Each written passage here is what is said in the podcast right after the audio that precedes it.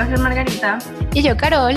Y esto es Intensas. Intensas. Este es un espacio para hablar sobre procesos creativos, diseño, Marketing, branding y lettering. social media y todo lo que gira al respecto de estos mundos en los que Astrid y yo nos desenvolvemos. En algunos episodios contaremos con invitados que aman hablar y compartir sus procesos creativos de la manera más abierta y auténtica. Y otras veces solamente estaremos Carol y yo intenciando y sacándole el máximo a este espacio.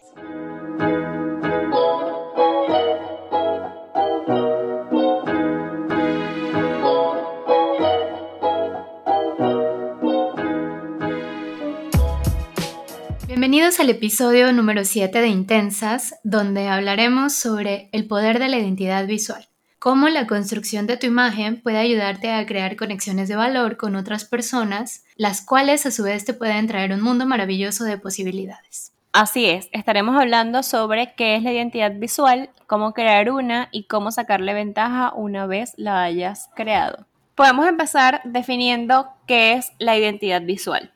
Ok, la identidad visual es lo que otros ven y recuerdan sobre nosotros. Hablando específicamente de la identidad digital, es nuestra carta de presentación en las redes sociales y bueno, actualmente esta está al alcance de todos. Cuando conoces a una persona, lo primero que te preguntan después de socializar un poco es ¿cuál es tu Instagram? Nuestra identidad visual va a ayudarnos a presentarnos y a promovernos en una área quién eres, qué tipo de experiencia tienes, cómo has vivido, cuál es tu contexto. Pero siendo un poco más técnica, yo creo que la identidad visual podríamos definirla en tres palabras, que es diferenciación, referencia y relevancia. Eh, estoy totalmente de acuerdo con todo lo que has dicho.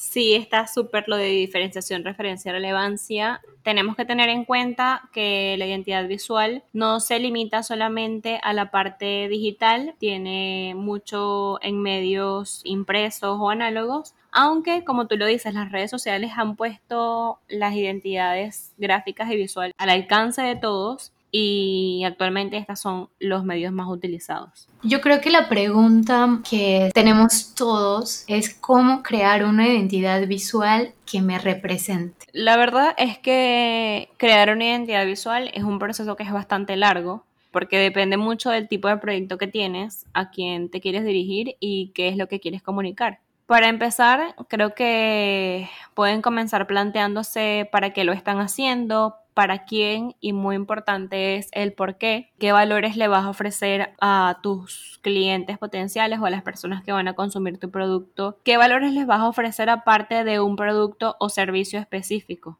Y una vez que tengas definido cuáles son estos valores, puedes empezar entonces a trabajar aspectos como el logotipo, los colores, las tipografías y bueno, las aplicaciones. Muchas personas sienten que cuando están emprendiendo esto es lo último en lo que deben hacer la inversión. Eh, cuando hablamos a, nivel de, pues, del diseño gráfico, muchas personas como que se enfocan en que quiero tener mis redes sociales y llamar clientes por las redes sociales, pero no quiero invertir en un diseñador o en un community manager. Entonces es como que bueno, estás empezando y se entiende que capaz no tienes como el presupuesto para hacer una inversión muy grande, pero es justamente en el momento en el que más tienes que invertir, porque bueno, esto es lo que te va a ayudar a comunicar y a conectar con ese cliente potencial al que tú quieres llegar.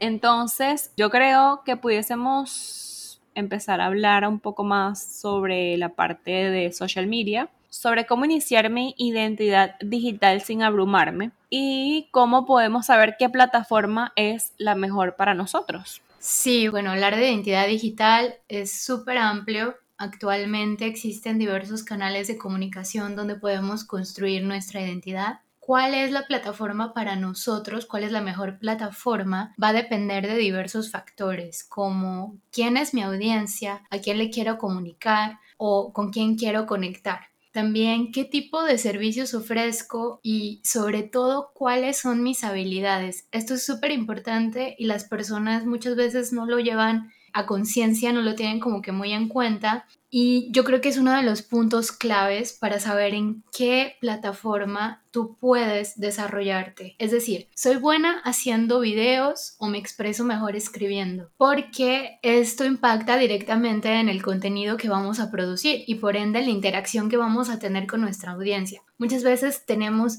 este miedo a grabar videos, a vernos, entonces a lo mejor en este momento hacer videos no es lo mejor para ti. No estoy diciendo que no los vayas hacer o llegar a desarrollar esa habilidad, pero en este momento busca una plataforma donde tú puedas desarrollar mucho mejor tu identidad hasta que tú tengas la confianza para empezar a grabarte y hablar en el público. No es necesario estar presente en todas las redes ni hacer lo que todo el mundo hace Siempre, como digo, recomiendo iniciar con la que se sientan más a gusto y después ir explorando otras plataformas en base a todo esto de su audiencia, su servicio y sus habilidades para definir cuál es la mejor. A veces las personas se casan con la idea de que todo el mundo está en X red social y bueno, a fulano le va súper bien, entonces yo voy ahí. Pero como decía, a esa persona le va bien porque sabe cuáles son sus habilidades, no porque él está en esa plataforma. Entonces no tengan miedo de irse a otras plataformas porque al contrario, solo tienen cómo ganar sabiendo cuál es su habilidad. Igual me gustaría agregar que si decides estar en varias redes sociales, intentas tener una coherencia entre ellas, es decir, una misma paleta de colores, un mismo estilo de fotografía, el mismo tono de voz, siempre ser uno mismo, eso es muy importante, dejar tu chispita de autenticidad. Me gustaría, Astrid, que tú nos explicaras cómo elegir una paleta de color que me represente para crear mi contenido, teniendo en cuenta que estás creando esta identidad y que bueno, quieres armonizarlo, cómo elegir los colores que van bien conmigo. Fíjate que elegir una paleta de colores es una tarea que es un poco complicada porque debemos tener en cuenta muchos aspectos. Fluye en la psicología del color, qué significa cada color, cómo se ven, cómo los voy a combinar, eh, en qué los voy a utilizar. En este momento hablamos específicamente de, contenido para redes sociales, pero también debes tener en cuenta de que no siempre va a ser como, o sea, tus, redes sociales van a ser un aspecto muy importante, son un aspecto muy importante, pero debes tener en cuenta también de que en algún punto capaz tu proyecto empieza a crecer y vas a necesitar hacer algún tipo de impresión, pues son cosas que debes tener en cuenta al momento de escoger una paleta de colores. Obviamente existen aplicaciones y websites que te facilitan la selección. Yo soy una amante de meterme en Pinterest y buscar distintas referencias y buscar distintas paletas de colores y irme inspirando por ahí. Y existen otras herramientas que te van como formando paletas de colores que te pueden servir, pero que esto es algo que debes utilizarlo estratégicamente porque según lo que tú como marca quieras comunicar, no puedes simplemente escoger por, por tu gusto personal, obviamente tiene que ser una paleta de colores que te guste porque te tiene que representar. Si no te gusta, tú no le vas a meter ese amor y ese cariño y esa pasión al proyecto, pero que tiene que, como decía, estratégicamente tiene que ser algo funcional, no basarse solamente en la parte emocional de uno como emprendedor. Ok, algunas recomendaciones básicas serían como que tener al menos tres o cuatro colores principales, puede ser uno o dos colores secundarios. A mí no me gusta, en lo particular, a mí no me gusta utilizar más de dos colores secundarios porque, bueno, siento que a veces es como hacer un carnaval.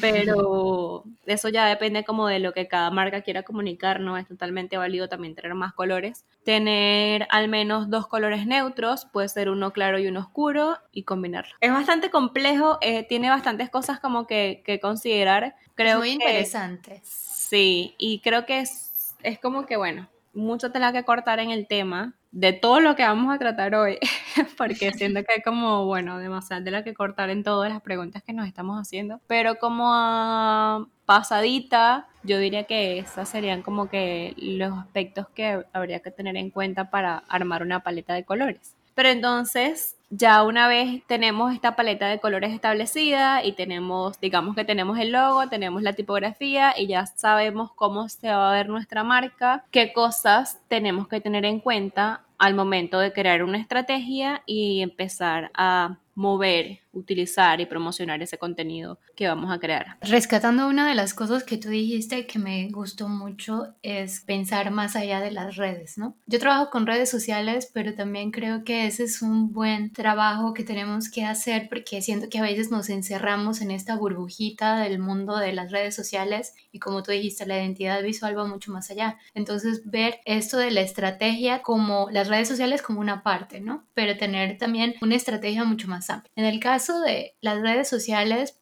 yo diría que primero tenemos que tener muy claro nuestro propósito, qué es lo que queremos, nuestra audiencia y después cuáles son nuestros objetivos. Es decir, qué queremos alcanzar con esto. Queremos construir una imagen de autoridad, queremos aumentar nuestra visibilidad, queremos crear comunidad, vender, en fin. Y también ponernos estas metas en ese tiempo que, la que queremos alcanzar estos objetivos además de las acciones que vamos a realizar y llevar a cabo para alcanzar. Tienes que tomarte un tiempo para sentarte, reflexionar, escribirlo, organizarlo, como ya hablamos en otros episodios, bajar todas esas ideas que tú tienes en tu cabeza y empezar a crear calendarios e ir iniciando. Todo esto puede sonar muy complejo y abrumador de primera vista, y en verdad no quiero que sea así, pero sí quiero hacer hincapié en esto porque es un punto súper clave sí es un punto súper clave que hace la diferencia en cualquier marca y para cualquier emprendedor, incluso para freelance, en fin. Y lamentablemente es el que a todo mundo le da más flojera. O sea, siempre dicen, no, pero ¿cómo le hago para tener tantos seguidores como si fuera una clave mágica? Y no es, es planeación y constancia. Tal vez por este mundo inmediatista que ya hemos también hablado en otros episodios que vivimos, hay muchas personas que creen que crear contenido es subir una foto de algo diario, ¿no? Compartir algo diario. Y no es así, se necesita mucha planeación por detrás, es un proceso que demanda tiempo, pero que no es tampoco el monstruo de siete cabezas, ustedes lo pueden hacer. Y bueno, a veces las personas que trabajamos con social media no somos tan claros, ¿no? Nos damos como esos tips que pueden ayudar a las personas a organizarse, a planearse, entonces también creo que es un proceso, no te abrumes, no tiene que ser como tienes que crear un calendario editorial. Sí, crea un calendario velo haciendo de tu forma. Eh, Sabes que me parece muy interesante esto que dices de que vivimos en un mundo que es demasiado inmediatista, de que estamos esperando resultados de ya para allá, sin hacer una planificación estratégica, sin plantearnos qué es lo que tenemos que hacer. Y la verdad es que yo debo confesar que una de las cosas que más me ayudó a mí cuando, bueno, empecé como a crear más el contenido de manera seria, fue eh, que tú me explicaras cómo, cómo hacer un calendario de contenido, porque así me decían, tienes que hacer un calendario de contenido, Ajá, pero que, ¿cómo hago un calendario de contenido? Yo en mi vida he hecho un calendario de contenido. Entonces, eh, estrategia de social media era una desgracia, hasta que Carolina empezó como a asesorarme porque sí creo que es algo que es muy importante, que como tú dices, puede ser que da como un poquito de flojera o de no sé si es flojera o no sé si es porque no sabemos hacerlo, pero... Sí, puede ser una combinación de ambas. De ambas. Eh, sí, porque es que es una tarea que es complicada, pero que es complicada al principio o sea, por lo que yo viví cuando empecé como a hacerlo y ya después como que cuando supe que era lo que tenía que hacer es como que, ah, no, pero esto no es tan complicado y ya de hecho a veces me pasa que cuando no tengo mi calendario de contenido completo, por lo menos este mes fue un desastre porque bueno, me enfermé mil veces y entonces mi calendario de contenido quedó a la mitad y era como que tengo que terminar el calendario de contenido, tengo que terminar el calendario de contenido. o sea, ya es como algo que necesito hacer. Es como un hábito. También te quería preguntar, porque eh, siento que mucha gente se enfoca demasiado en el tema de ganar seguidores.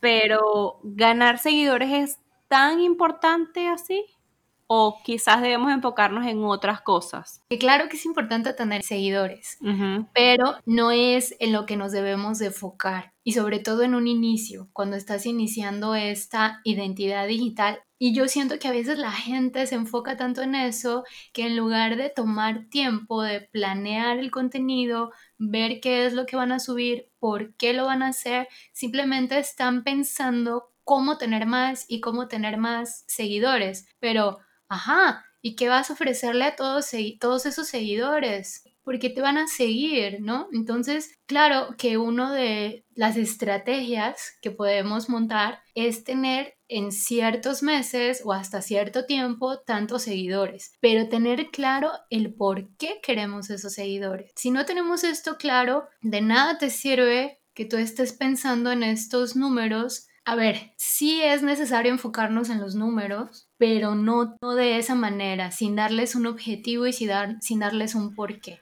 O sea, no debe ser el enfoque principal de una persona que esté emprendiendo, como que, bueno, voy a crearme una cuenta de Instagram y quiero de una 5 mil seguidores. Pero lo que tú dices es como que, bueno, ok, vas a tener un número ahí, pero un número ahí que no va a estar contigo por lo que le estás ofreciendo, sino porque, no sé, o sea, es como complejo. Sí, claro que es importante tener seguidores, pero yo lo que quiero es que no te aferres a esos números, sobre todo en un inicio, porque no es verdad que de en un mes tú consigas esos 5 mil seguidores. Y a otra cosa es como qué contenido de calidad tú estás ofreciendo para tener esos 5 mil seguidores, es lo que te digo. O sea, te van a llegar esos 5 mil seguidores, ¿por qué? ¿Qué? O sea, ¿qué estás ofreciendo tú?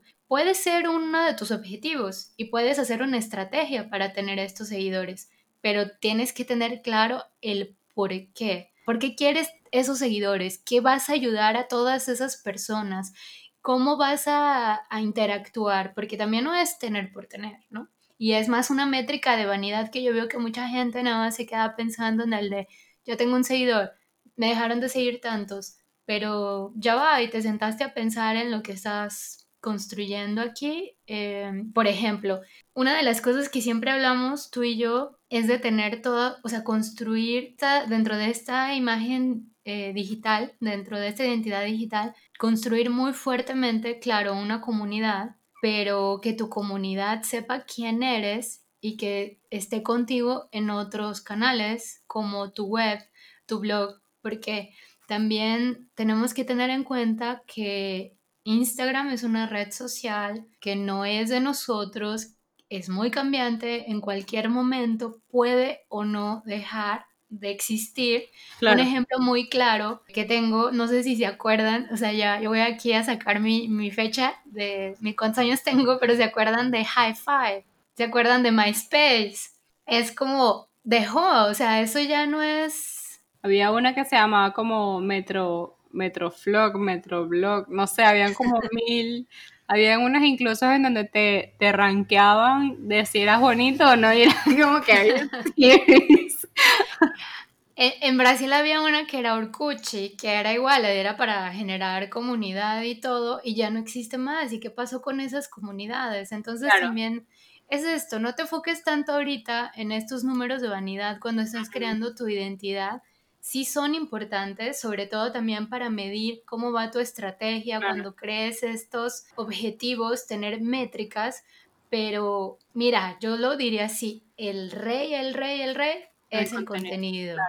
Es como lo que hablaba yo al principio que decía como que bueno, tienes que tener para que tengas una identidad visual que te represente, pues tienes que saber qué valores les vas a ofrecer a, a las personas que te van a consumir más allá de un producto o un servicio, o sea, ok, yo soy Astrid Margarita, soy diseñadora gráfica, hago branding, hago lettering, pero ¿qué más le voy a ofrecer yo a la gente para que esté ahí? O sea, no, no gira todo en torno a mí.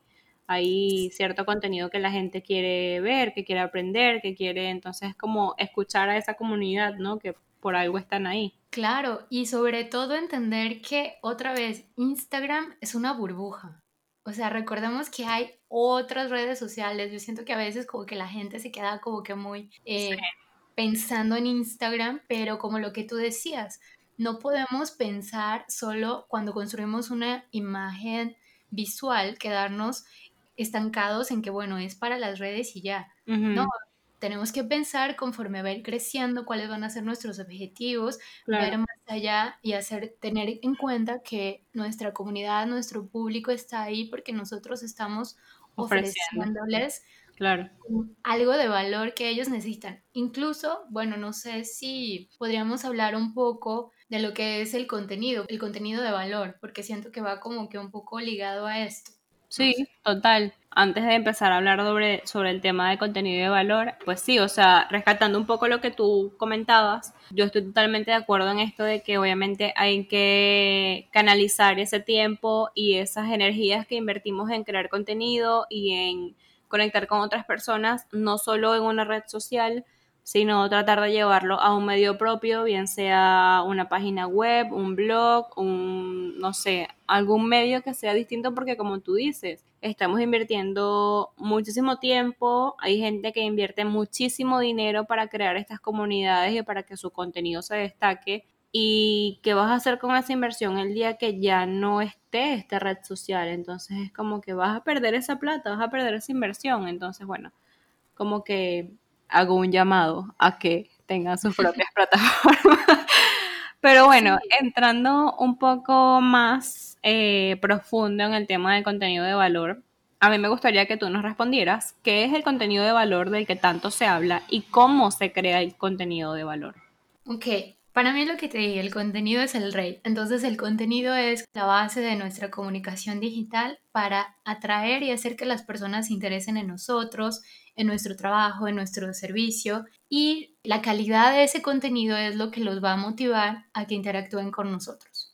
Es por medio de este contenido que mostramos nuestra esencia, es decir, quiénes somos, y bueno, en este caso el contenido de valor de manera muy práctica, porque yo sé que ya estamos hasta la coronilla con esa palabra de contenido de valor y crea contenido de valor, pero de manera muy práctica, vamos a ponerlo así, es algo que yo sé y que lo quiero compartir con otras personas, pero no lo quiero compartir porque sí, porque me gusta o porque es algo bonito. No, es porque eh, hay alguien allá afuera que está necesitando esta información y que le va a ser de mucha ayuda para resolver a lo mejor algún obstáculo o algo que necesita darle seguimiento en algún punto. Entonces, pensemos en el contenido de valor como algo que va a ayudar a los otros. En lo personal a mí eh, me gusta llamarlo no tanto como contenido de valor, porque también eso me parece como que muy subjetivo, de valor para quién, ¿no? Y a veces yo trabajando con algunos clientes he visto que algunas personas confunden esta palabra de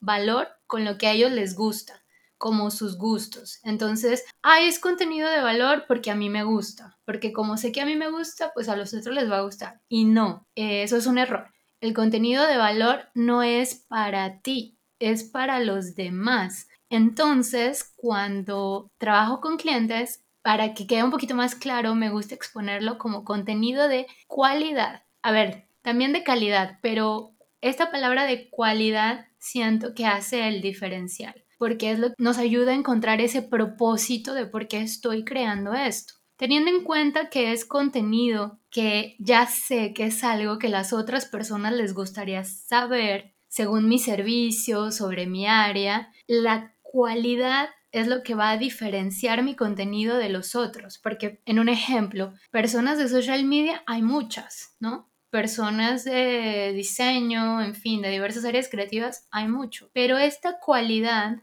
es lo que va a decir y lo que va a caracterizar mi contenido de los demás. Un ejercicio útil es siempre ver a su audiencia, siempre escuchar a su audiencia y recordar un poco en aquellos años en que no eras tan experto en esta área, qué es lo que a ti te sonaba a la cabeza, qué es lo que tú querías saber, por ¿sabes? Esas preguntas clave. Entonces, ¿qué es lo que a ti te causaba interés? ¿Qué es lo que a ti te causaba curiosidad o que deseabas saber en un área cuando todavía no tenías todo este conocimiento? Siempre pónganse en el lugar de los otros, en el lugar del consumidor, porque eso es lo principal, es para él, no es para ustedes el contenido de valor, es para los otros. Y bueno, siempre agréguenle su personalidad, su historia. Ese es su diferencial, como también ya lo habíamos hablado incluso creo que en el primer episodio, es, es eso, tu historia. O sea, hay muchas personas que trabajan con social media, sí, pero bueno, yo tengo un contexto, yo viví algunas cosas que me diferencian de otros social media. Entonces, si yo empiezo a contar mi historia, si yo empiezo a trabajar en esto, eso le va a agregar más valor. Entonces, pongan siempre ese, esa personalidad, esa chispa. Y bueno, hablando de historias, Astrid, me gustaría que nos contaras más cómo esto también se ve reflejado en nuestra identidad visual, porque es muy interesante la forma en que tú construyes la identidad visual, incluso trayendo mi experiencia de cuando tú me ayudaste a construir la mía, me ayudabas mucho y me recordabas esto del storytelling, pero yo lo veía de una manera como escrita, ¿no? Para el contenido. Y tú me ayudaste a verlo de otra manera, mucho más visual. Y en este aspecto me gustaría que tú nos contaras, bueno, cómo el storytelling puede ayudarnos a construir nuestra identidad visual. Bueno, vincular tu historia a una imagen gráfica no es una tarea que sea sencilla. De hecho, es un proceso que puede llevar muchísimo tiempo. Esto lo empecé, yo personalmente lo empecé a ver con Cerebro Yo, casualmente. Tengo que hacer referencia al episodio anterior porque, bueno, estuvimos hablando con Cerebro Yo, así que por eso lo traigo a colación aquí. Pero esto lo empecé yo a trabajar con Cerebro yo el año pasado, porque bueno, Marley como que me introdujo más en el, en ya yo sabía lo que era storytelling, ya sabía que era importante, pero no me había sentado a pensar lo importante que era que yo contara mi historia. Ella me decía como que tienes que contar tu historia, tienes que contar tu historia. Y yo decía, pero ¿qué cuento? O sea, ¿qué digo? Que soy Astrid Mendoza y que vengo de Venezuela. O sea, ¿qué? ¿qué? Y entonces me decía, bueno, las cosas que tú creas que sean importantes contar de tu historia son las que debes contar. Todavía no he terminado de escribir mi historia, pero yo me, me, empecé a sentir como que completamente satisfecha con mi historia relacionada a mi identidad visual como siete u ocho meses después de yo haberme empezado a plantear qué era lo que yo quería comunicar a través de mi historia, a través de mi experiencia. Que fue como que, bueno, pensando en una y otra cosa, las cosas fueron como fluyendo y dije como que, ay, mira, por aquí, por aquí es, por aquí es lo que yo quiero mostrar, por aquí es lo que quiero comunicar. Los humanos somos consumidores de historias por naturaleza desde, bueno, desde la prehistoria. Contábamos historias en las pinturas, en las cuevas, en las cavernas. Y esta era como la forma de comunicarnos, ¿no? Entonces, ¿por qué si tienes una marca no vas a contar tu historia? ¿Por qué no vas a, decir de dónde vienes? ¿Qué es lo que te diferencia de, por ejemplo, pongo de ejemplo tu identidad visual porque, bueno, trabajamos las dos juntas. Y fue uno de los últimos proyectos que hice que me emocionó muchísimo. Y tú me decías como que, bueno, yo quiero que se refleje, tú me contaste tu historia, me contaste de ti, y me decías, yo quiero que mis, o sea, que se refleje que es soy una persona con convicciones, que tengo mis opiniones, que soy fuerte, pero también eh, tengo este lado en el que me gusta fluir, en el que me gusta como que las cosas se den, en el que capaz no me gusta enrollarme tanto. Entonces, bueno, ahí mezclamos la parte de los colores con los trazos, con la tipografía y al final pues eso daba como que esta es Carolina visualmente. Entonces ahí influye tu, historia en tu identidad visual y es lo que te va a diferenciar, como lo veníamos diciendo. Entonces, no es una tarea que sea sencilla. Evidentemente hay personas que están súper capacitadas como para ayudarte a descifrar cuál es esa historia, cómo la puedes contar, qué beneficios le puedes sacar, cómo puedes venderte mejor. O sea, es, es un mundo demasiado extenso, pero a fin de cuentas esto es lo que te va a ayudar a diferenciarte, es lo que te va, y no solo el factor de, de que sea eh, de que te ayude a diferenciarte de tu competencia o de las demás personas que hacen lo mismo que tú, sino que esto te va a servir a ti como motivación para tú seguir adelante con lo que sea que estés haciendo. Y esa historia nunca dejas de escribirla, siempre estás cambiándole cosas, siempre todo proyecto, los proyectos son como personas, nunca dejan de crecer y, por ende nunca dejan de transformarse. Entonces tampoco quiero decir como que escribe tu historia en un papel y ya está la tarea lista porque no va a funcionar así, va a ser algo que va a ir evolucionando y que va a ir creciendo contigo como persona y esto es lo bonito de toda esta experiencia de, de hacer como este viaje de autoconocimiento y no sé, siento que es muy complejo pero que al mismo tiempo es muy bonito trabajarlo. Sí, de hecho ahorita que estabas contando todo esto, y, pero qué cuento, soy Astrid Margarita y vengo de Venezuela y es como es que eres tú y el punto aquí no es no es decir tu historia por decir, es por compartir. Y es lo que yo siempre digo, que ligándolo un poco al contenido de valor que hablábamos hace un poco, es compartir nuestras experiencias hacer parte a los otros de quiénes somos, de que nos conozcan, eh, agrega mucho valor, sobre todo hablando en esta cuestión de comunidad, ¿no? Eh, no se trata de exhibirte. Las redes yo creo que en algún punto fueron como que más superficiales y, a ver, no es que no, no, todavía no sean, pero creo que ya le estamos dando como un giro de, en vez de ser el lugar donde me muestro lo que no soy, es el lugar donde muestro quién realmente soy, donde muestro mi historia, donde encuentro a otros que están dispuestos a compartir conmigo, ¿sabes? donde encuentro a mi tribu. Y esto es por lo que muchas veces algunas personas tienen como que, bueno, pero ¿qué es hacer comunidad? Comunidad es juntar tantos miles de seguidores y que me respondan y que tengan esta interacción. No, comunidad va mucho más allá. Tú conectas más con alguien cuando sabes quién es, cuando te comparte su historia. Tienes, tienes esa relación de, mira, se abrió, me compartió, yo puedo abrirme y compartir. Total. Bueno, es lo que veníamos diciendo como de que los humanos somos consumidores de historias por naturaleza, o sea, desde siempre. Siempre nos hemos interesado por consumir historias de otros y de comunicarnos y qué mejor que a través de esto. Pues. Claro, me encantó la referencia que hiciste de hasta las cavernas, o sea, mm. claro, y, fíjate que no lo había pensado, pero es esa necesidad de compartir. Sí, esos eran los, los Insta Stories de la época. sí. Eh, es eso, pues, o sea, esa, como esa curiosidad, es esa... Ese punto de conexión. exacto, ese punto de conexión. La verdad, uno a veces no lo ve tanto, bueno, desde adentro no se ve tanto la importancia. Hasta que empiezas a contar tu historia y te das cuenta de que, bueno, las cosas no son como yo pensaba.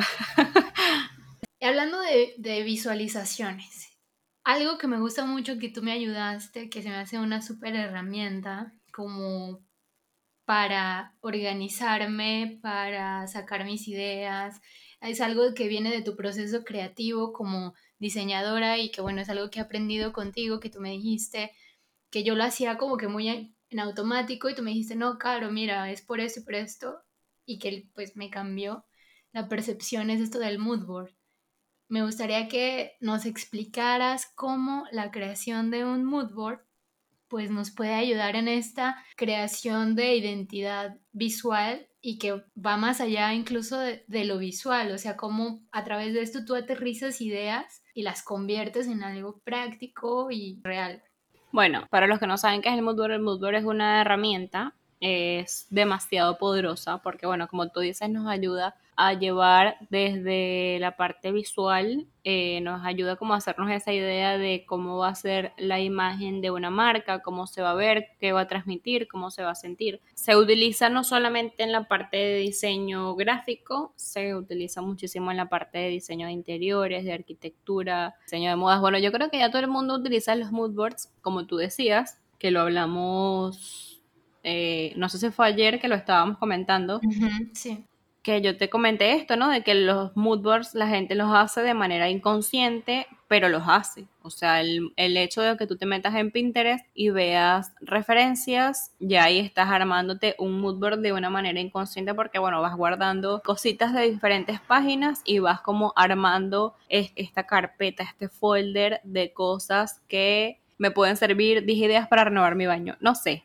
o sea, ya siento que la gente hace mood boards eh, de manera inconsciente. Pero sí es una herramienta que es demasiado importante. Para mí es demasiado importante a la hora de construir una marca precisamente por esto. Porque como diseñadora gráfica muchas veces me puedo enfocar solamente en la parte visual, en que el logo sea bonito, en que los colores eh, transmitan emociones, en que al, al cliente le guste lo que estoy haciendo. Pero esto me ayuda muchísimo a aterrizar esas ideas, como que, bueno, capaz no solamente me puedo enfocar en hacer el perfil de Instagram y de Facebook y un landing page, sino que también voy a transmitir toda esa esencia de la marca, la puedo pasar a algo más palpable como las tarjetas de presentación, un brochure, eh, una carpeta, no sé, en este momento no me llegan más ideas a la cabeza, pero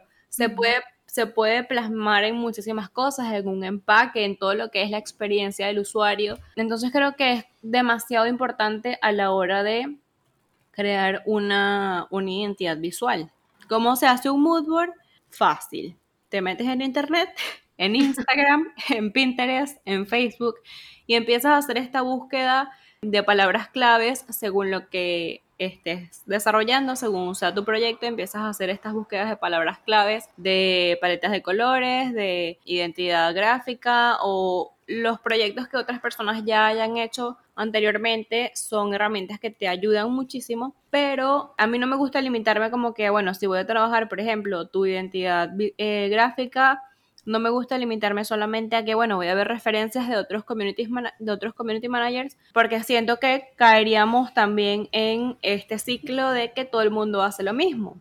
Entonces, algo que a mí me gusta hacer es como buscar proyectos que yo sé que tienen valores similares a los que tu proyecto transmite, pero que no necesariamente son de la misma área. Entonces, esto también te va ayudando como a que a volarte la cabeza y a empezar a plantearte cosas nuevas, a empezar a desarrollar como esta identidad gráfica.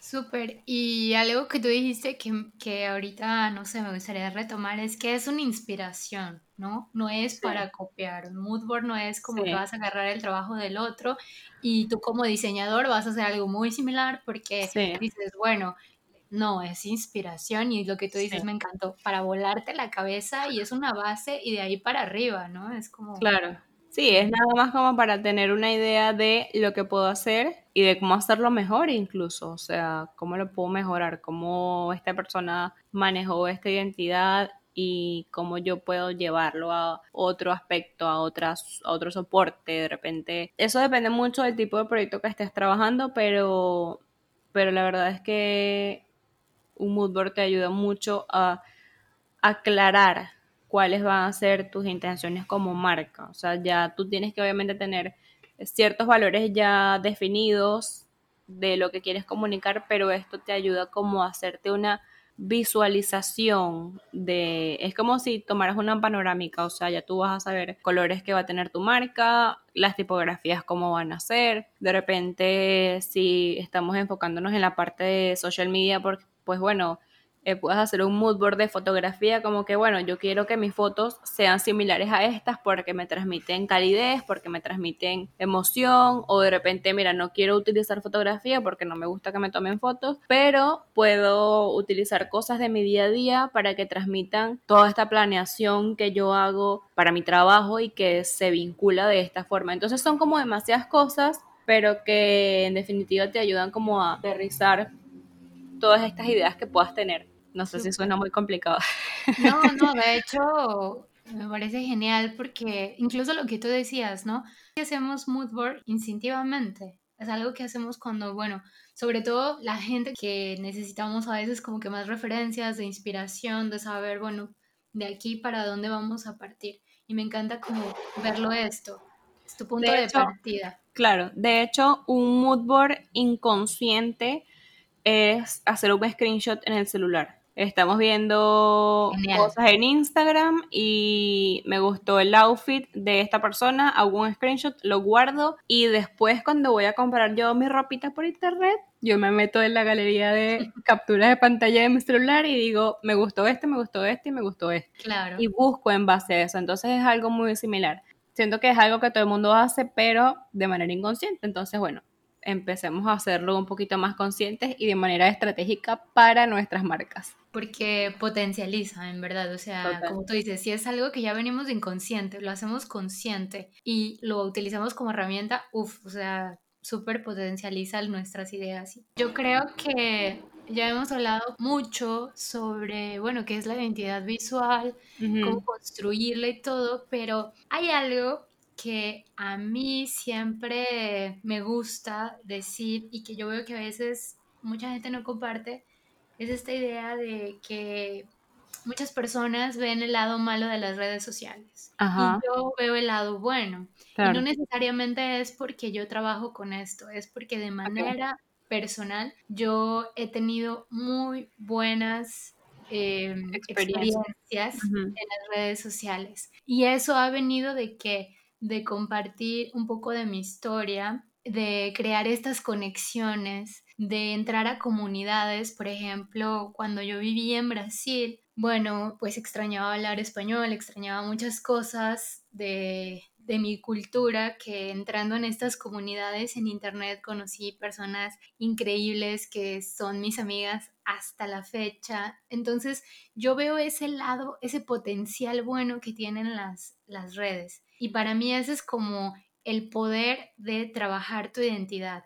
No estoy diciendo, ojo, porque no estoy diciendo que salgas compartiendo toda tu vida y que debes de poner toda tu vida, porque hasta yo no soy así, yo soy una persona como que muy reservada incluso en ciertas áreas. Pero lo que sí quiero es como que tengamos esta idea de que, al menos desde mi punto de vista, las redes sociales y el poder de esta identidad visual que tú vas construyendo tiene mucho potencial. Entonces me gustaría que tú compartieras pues un poco sobre cuál es el poder de la identidad visual. La pregunta es un poquito compleja, porque sí, como tú venías diciendo, o sea, las redes ayudan a crear estas conexiones.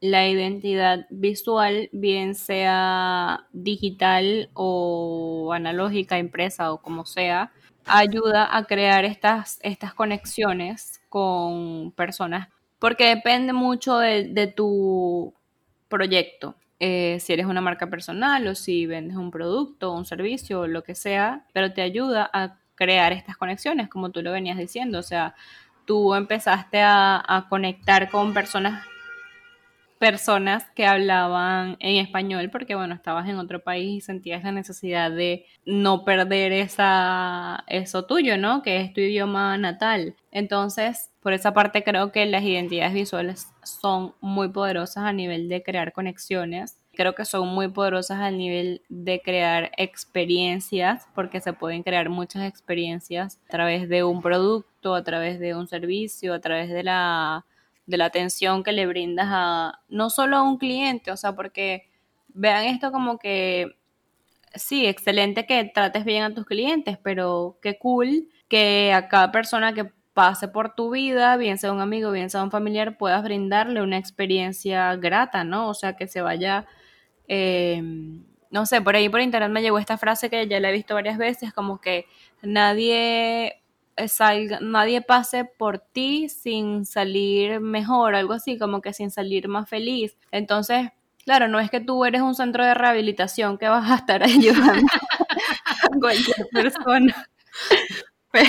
Pero, sí, o sea, sí, sí, puede ser como esa, mano amiga, como esa persona que esté ahí, que apoye, que, que cool, o sea, hazlo, no pierdes nada, o sea, siento que da como mucha gratificación personal. Y sabes algo que yo estaba pensando ahorita es como las colaboraciones. Colaboraciones. Es como crear tu identidad visual, o sea, en caso de que, claro, tú, hablando de que, bueno, eres un emprendedor, un freelance, alguien que em, en algún momento le gustaría colaborar, tener una identidad visual bien establecida te va a ayudar mucho porque le, le da un contexto a la otra persona.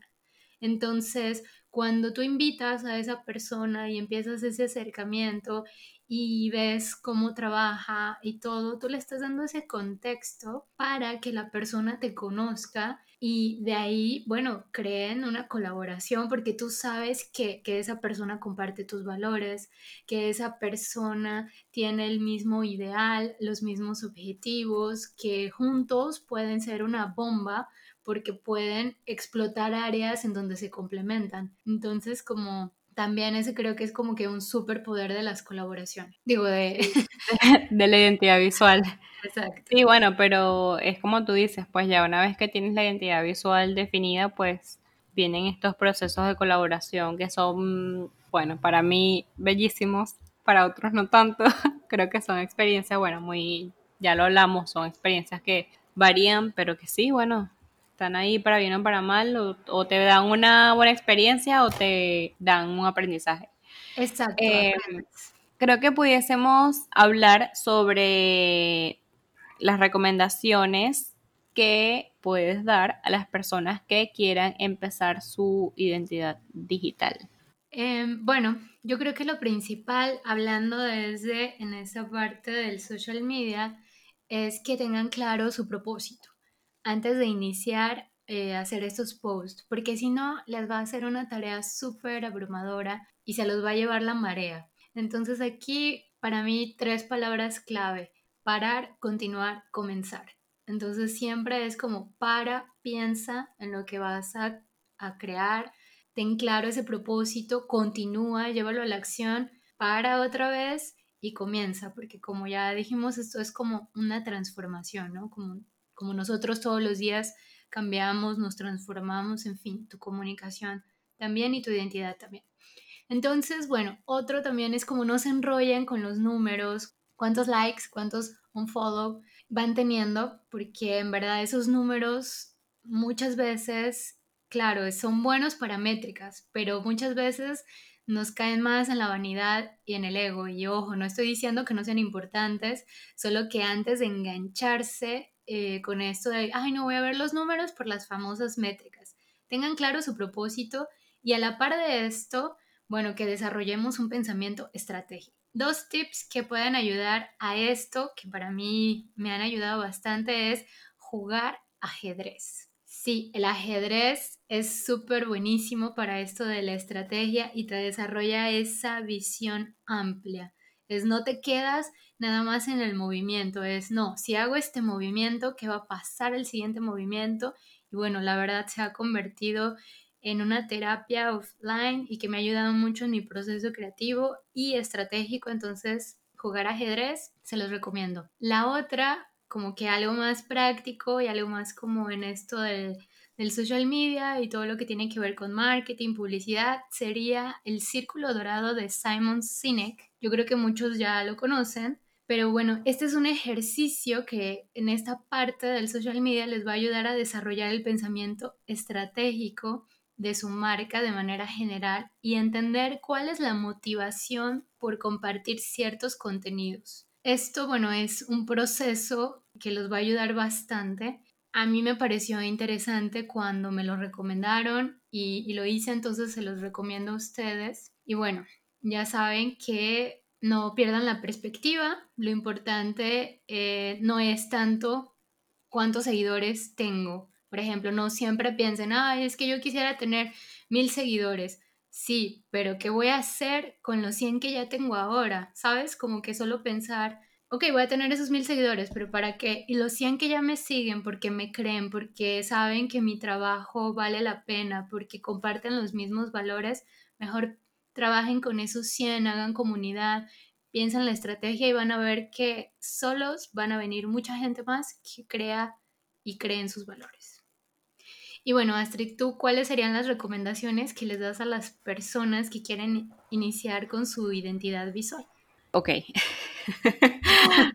Eh, si quieren empezar con su identidad visual, lo primero que tienen que hacer es preguntarse, tiene mucho también que ver con el círculo de Simon Sinek, excelente si lo pueden aplicar para ambos, empezar a preguntarse por qué lo hacen, para qué lo hacen, qué es lo que están haciendo, pensar bastante qué es lo que, cuál es ese valor agregado que le van a, dar a sus usuarios, a sus clientes, a sus amigos, a quien sea que pase por su cuenta de Instagram y por sus vidas, eh, cuál es ese valor agregado. Y ya cuando tengan esa, esos aspectos como claros, porque nunca los terminas de definir como al 100%, siempre, como dije, como siempre estos proyectos van creciendo y van evolucionando y estas cosas también van cambiando también, pero ya cuando los tengas como bastante claros, entonces puedes empezar a considerar aspectos como la paleta de colores, como el logotipo, que es bastante importante, pero no es todo en una marca.